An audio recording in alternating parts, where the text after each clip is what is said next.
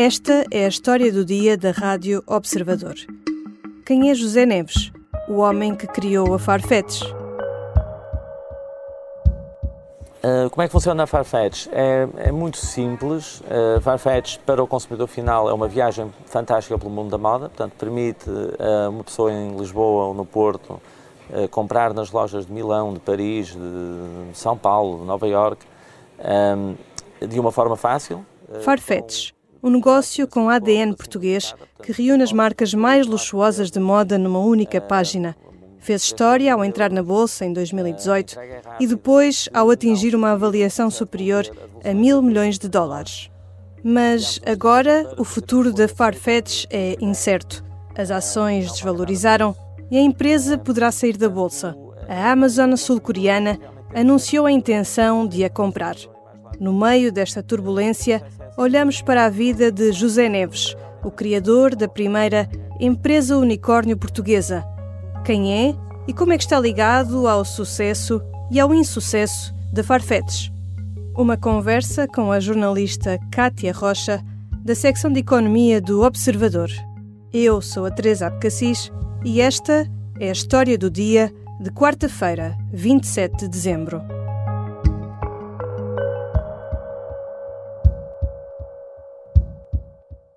Bem-vinda, Kátia. Obrigada, Teresa. Kátia, tu estiveste na História do Dia na semana passada a falar sobre a desvalorização da Farfetch. Hoje trazes mais pormenores sobre esta história, nomeadamente sobre o fundador, o José Neves. Quem é que ele é e de onde é que ele apareceu? Bem, eh, é um empresário, eh, nasceu no verão de 74, ele em entrevista já disse que perdeu o 25 de Abril por, por meros meses, ehm, cresceu no, no Porto, é filho único, a mãe é, é autora de manuais escolares de matemática e o pai eh, é diretor de marketing de uma farmacêutica. Aqui a, a ligação à, à tecnologia, uh, temos de ter em conta que a Farfetch, que é a empresa de que estamos a falar, alia aqui o comércio eletrónico à moda de luxo, portanto tecnologia e moda. Aqui a ligação à tecnologia dos José começou muito cedo, quando os pais lhe ofereceram um ZX Spectrum aos 8 anos, um, só que esqueceram-se era que tinha de comprar jogos mas eh, na altura ele percebeu que aquilo tinha um manual de instruções e compreendeu que era possível programar. E em, em, várias entrevistas que já deu ao longo dos anos, disse que a partir desse momento ficou viciada em, em programação e, e, até que depois já nem sequer queria saber dos, dos jogos propriamente ditos. Ele começou a programar muito cedo, como disseste, mas também desde novo teve sempre a intenção de começar o seu próprio negócio. Sim, ele diz que percebeu que queria ser, ser empresário. Aliás, em várias entrevistas até já até usou uma expressão que é uh, ser queria ser patrão de si próprio. Por isso, aos 19 anos criou uh, a primeira empresa, a Grey Matter, uh, justamente na área de software para as empresas. Na altura era muito para a indústria de calçado, que era aqui algo que era relativamente natural para, para ele, porque o avô tinha, tinha uma fábrica, a mãe era de, de Felgueiras, que é ali uma área onde existe grande ligação à indústria do calçado. E depois José Neves tirou Economia uh, na Faculdade do, do, Porto, porque diz que era muito boa matemática e estatísticas, uh, afinal a mãe também escrevia aqui manuais de, de matemática, e, e, porque achou que seria um, um, curso que lhe daria boas bases na área dos negócios, se queria aqui enverdar por esta, por esta vertente de, de empresário. E foi então depois do curso que surgiram alguns projetos ligados à moda, um mundo onde ele acaba por ir parar, como disseste, quase naturalmente naturalmente, mas eh, é, é, engraçado porque ele diz que quando era mais novo um, nem sequer gostava de moda, que achava que era, que era uma coisa fútil até. Um, na faculdade, e lá está, quando começou aqui a trabalhar nesta parte da, da Grey Matter e a, a, estar um bocadinho mais próximo uh, daqui desta, desta indústria e também do calçado, percebeu que não, que, que na verdade as roupas têm tem importância, tem relevância e, e, ele até já, já disse que é, é quase uma afirmação da, da pessoa. Um, numa entrevista diz que todos vemos as mesmas séries e lemos os mesmos livros, mas que o que vestimos é, é diferente. Depois aqui do, do software, uh, passou a desenhar sapatos, criou outra empresa chamada Swear, só que os sapatos eram algo futuristas e decidiu abrir aqui uma loja da marca em Londres, onde foi viver aos 22 anos, porque a mãe na altura foi fazer, foi estudar para, para Londres, dar continuidade aos estudos, e, e então José Neves acompanhava muito nesses, nesses percursos e diz que criou também aqui um, um fascínio com, com a cidade. E essa primeira empresa, a Swear, ainda existe? Durante uns anos a loja esteve fechada, uh, hoje em dia José Neves obviamente já não desenha sapatos, um, ehm, mas o site foi, foi relançado há, há uns anos. É curioso que o calçado é, é, produzido sob encomenda, pelo que as entregas demoram várias semanas e há aqui também uma parte personalizável neste, neste calçado. E passados poucos anos, depois da Swear, surgiu a Farfetch. Como é que nasceu esta ideia? Ao longo dos anos tens explorado aqui muito a história da criação da Farfetch um, e, e, aquilo que sabemos é, é, o que tem sido dito pelo, pelo próprio fundador sobre esta quase que epifania que ele, que ele teve, como já contou. A ideia surgiu em 2007, durante a Semana da Moda de Paris. Na altura, já tinha, tinha a Swear e estava a analisar as encomendas de quem é que tinha comprado a, a coleção para a próxima estação. E, e diz que percebeu na altura que havia hum, que havia espaço para crescer nas compras online e, aliás, que quem estava a crescer era quem já estava no online. E, e, temos de ter em conta que era 2007, não, não é como agora em que compramos tudo a partir do telemóvel e está tudo muito mais uh, automático, é algo muito mais natural para nós. Há mais de 15 um, anos atrás. Exato. Na altura já haviam alguns dos portais onde ainda hoje fazemos compras, já havia a Amazon, por exemplo, um, mas a Neve diz que viu ali outra oportunidade, que era um, eram opções que não eram realmente compatíveis com quem queria fazer uma compra de luxo. Um, é, é, como ele, ele, ele, tem dito, tem recorrido muito a esta frase, que era uh, não se compra uma, uma carteira de luxo num mesmo sítio onde se vendem umas meias brancas, por exemplo. A ideia da Farfetch foi justamente esta de se poder ter acesso a produtos de luxo uh, sem sair de casa. Venham eles de uma boutique que está em Milão ou, ou em Nova York, por exemplo. É uma questão de, de praticidade e de ser algo especificamente virado para o mercado de luxo. Há um dado curioso também sobre o nascimento da Farfetch, que foi duas semanas depois do nascimento da empresa, o banco de investimento Lehman Brothers caiu, dando início à crise financeira de 2008. Também é uma coisa de que ele tem falado muito tem falado muito e é aqui e, e, e, disse mesmo que foi que foi algo que, que lhe tirou o, sono e os primeiros anos foram foram de turbulência mesmo. Um, a Farfetch lá está a ideia é de 2007 mas o lançamento do site mesmo só foi feito em outubro de 2008 e ele quando tem contado a história da Farfetch disse sempre que, foi muito difícil encontrar financiamento devido à crise o mercado estava completamente fechado, ainda se tentava lidar com as consequências aqui desta, de uma crise que foi, que foi global, como sabemos. Um, e ele tem dito que foi gerindo os capitais próprios que tinha na altura e fazendo a Farfetch crescer com o dinheiro também das outras empresas, uh, o que foi obviamente um risco, porque se, se a ideia não resultasse, Uh, eram três empresas que podiam ter ido à falência e não, e não só uma. Mas isto é algo que tem estado sempre muito muito associado ao José Neves e ele tem falado apertamente sobre esta história de risco no, no negócio. Aliás, ele há uns anos usou a mesma expressão, que diz que é, é a coragem de encarar o risco que distingue um empresário.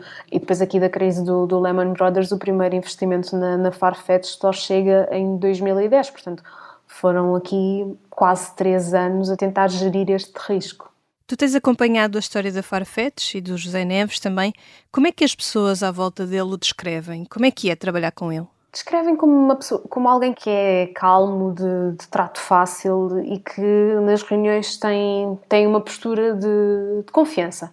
Eu e a Inês Capucho, que fizemos este, este trabalho, este perfil sobre os José Neves, falámos também com quem se cruzou com ele, mais no, nos primeiros anos da, da carreira dele, e falam em alguém que, que é perspicaz e que desde o início já demonstrava aqui uma visão diferente, uh, que se destacava.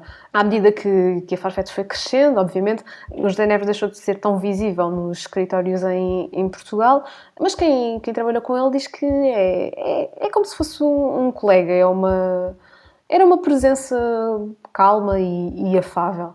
Sim, porque a Farfetch é uma empresa com uh, ideia portuguesa, mas uh, a sede é em Londres, não é? Exato, sim, onde, onde a José Neves vive há mais de 20 anos. Já voltamos à conversa com Kátia Rocha. Na segunda parte, vamos conhecer melhor a vida de José Neves e a imagem que ele projetou nos últimos anos.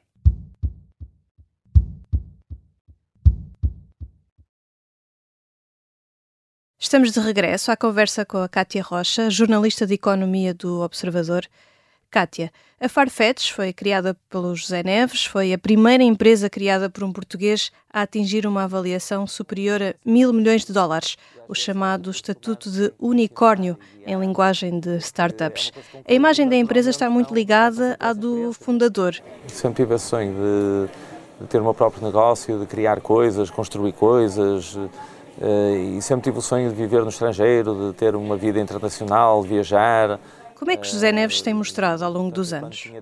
Ao longo dos anos ele tem sido, tem sido sempre bastante, bastante discreto. Aliás, todas as fotografias, ou a maioria das fotografias que nós vemos do José Neves, ele está sempre com um visual uh, composto, com tons uh, neutros.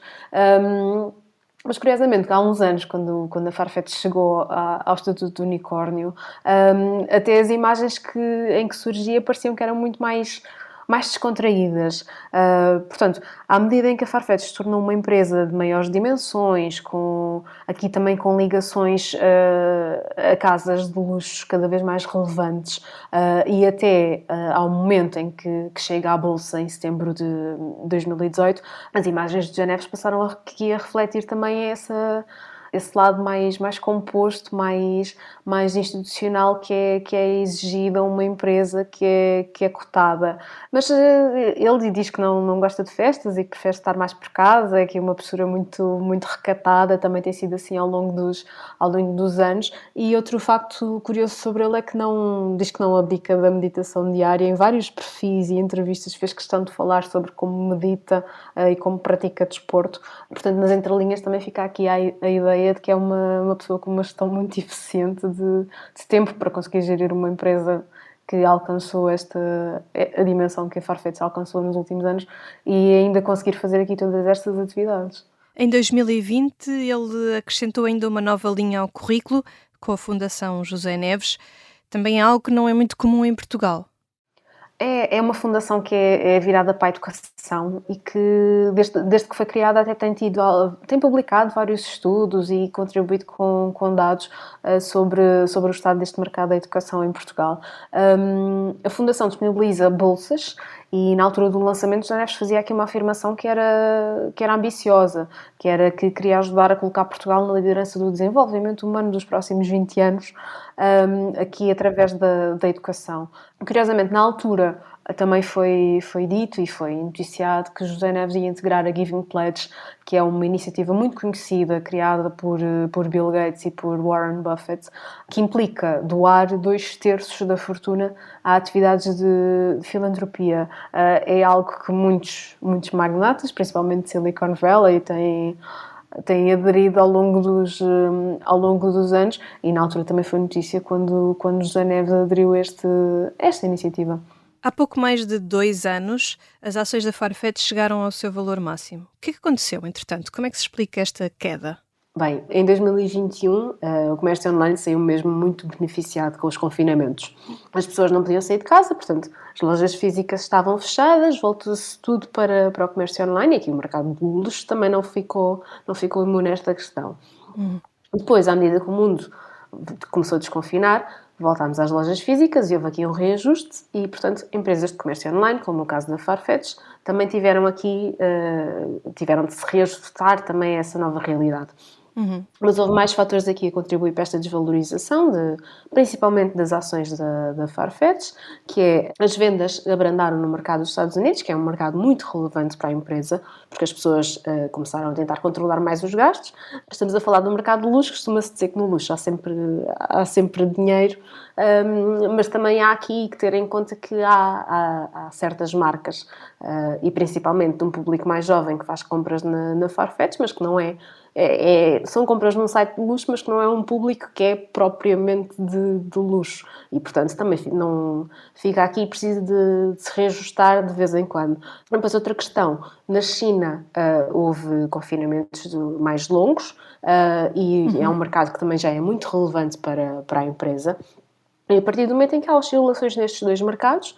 Um, ah, Farfetch há... sentiu logo Há reflexo para a Farfetch, exatamente. E depois há outra coisa a ter em conta que foi um, o mercado da Rússia já começava a ser muito relevante para a empresa e a partir do momento em que há a invasão da, da Ucrânia, a Farfetch decidiu aqui suspender as entregas na Rússia, também o, o negócio que tinha na, na Rússia e isso também teve, teve impacto para, para a empresa. Uhum. E como é que José Neves tem reagido às últimas notícias? O que é que nós sabemos sobre isso?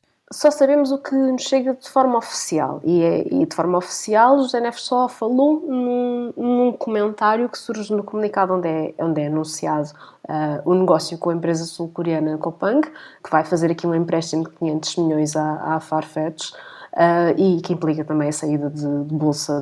Um, da empresa, mas há também relatos de que pediu desculpa aos funcionários, que houve aqui uma comunicação interna e que tentou dar, dar alguma informação sobre o que, o que tem acontecido na empresa. Mas em público e de forma oficial não ouvimos mais uh, José Neves até agora. A Farfetch empregava, no final do ano passado, mais de 6.700 trabalhadores, hum. cerca de metade em Portugal. E o que é que nós sabemos sobre o futuro destes trabalhadores? Não sabemos qual vai ser o destino, se, se, se este negócio com com a Copang se, se concretizar, um, mas há para já uma certeza, que é a Farfetch, no momento em que foi anunciado este negócio, uh, disse que os investidores não iam conseguir recuperar os investimentos que tinham sido feitos na, na empresa, portanto, quem era investidor não ia conseguir recuperar nada dos investimentos que tinha feito. Um, e lá está, o negócio prevê também aqui a, a saída de, de, bolsa da empresa, um processo que até já, já começou a ser feito. Um, mas é importante ter em conta que a Farfetch paga os bónus e os prémios em ações da própria companhia, porque os funcionários também estão aqui neste grupo de quem já não vai recuperar nada destes investimentos. Uhum. Os próximos tempos vão ser uma prova de fogo para a Farfetch e também para o próprio José Neves. A visão dele criou uma empresa única em Portugal, mas ainda não sabemos quanto tempo mais esta empresa vai sobreviver. Sim, não sabemos bem quais vão ser os próximos capítulos e, e, e sequer, oficialmente, quais é que são os planos da, da para a Farfetch. Uh, na altura do, do anúncio do, do negócio, uh, a empresa sul-coreana disse que, que, era, que a empresa se ia um bocadinho voltar a focar na parte tecnológica e na ligação ao, ao mercado de luxo e estabelecer aqui experiências, que foi o primeiro, a primeira atividade da, da Farfetch, aqui a parte de, do comércio online. Mas esperar que venha mais alguma informação vinda das duas empresas, mas agora nem sequer o, o destino dos José Neves na, na, na, empresa que criou está, está completamente claro o que, é que, o que é que vai acontecer. Obrigada, Kátia. Obrigada. Kátia Rocha é jornalista de Economia do Observador, especialista em tecnologia. Esta foi a história do dia. Os sons que aqui ouvimos são de uma entrevista do José Neves ao Observador em 2018. A sonoplastia é da Beatriz Martel Garcia. A música do genérico é do João Ribeiro. Eu sou a Teresa Abcacis. Até amanhã.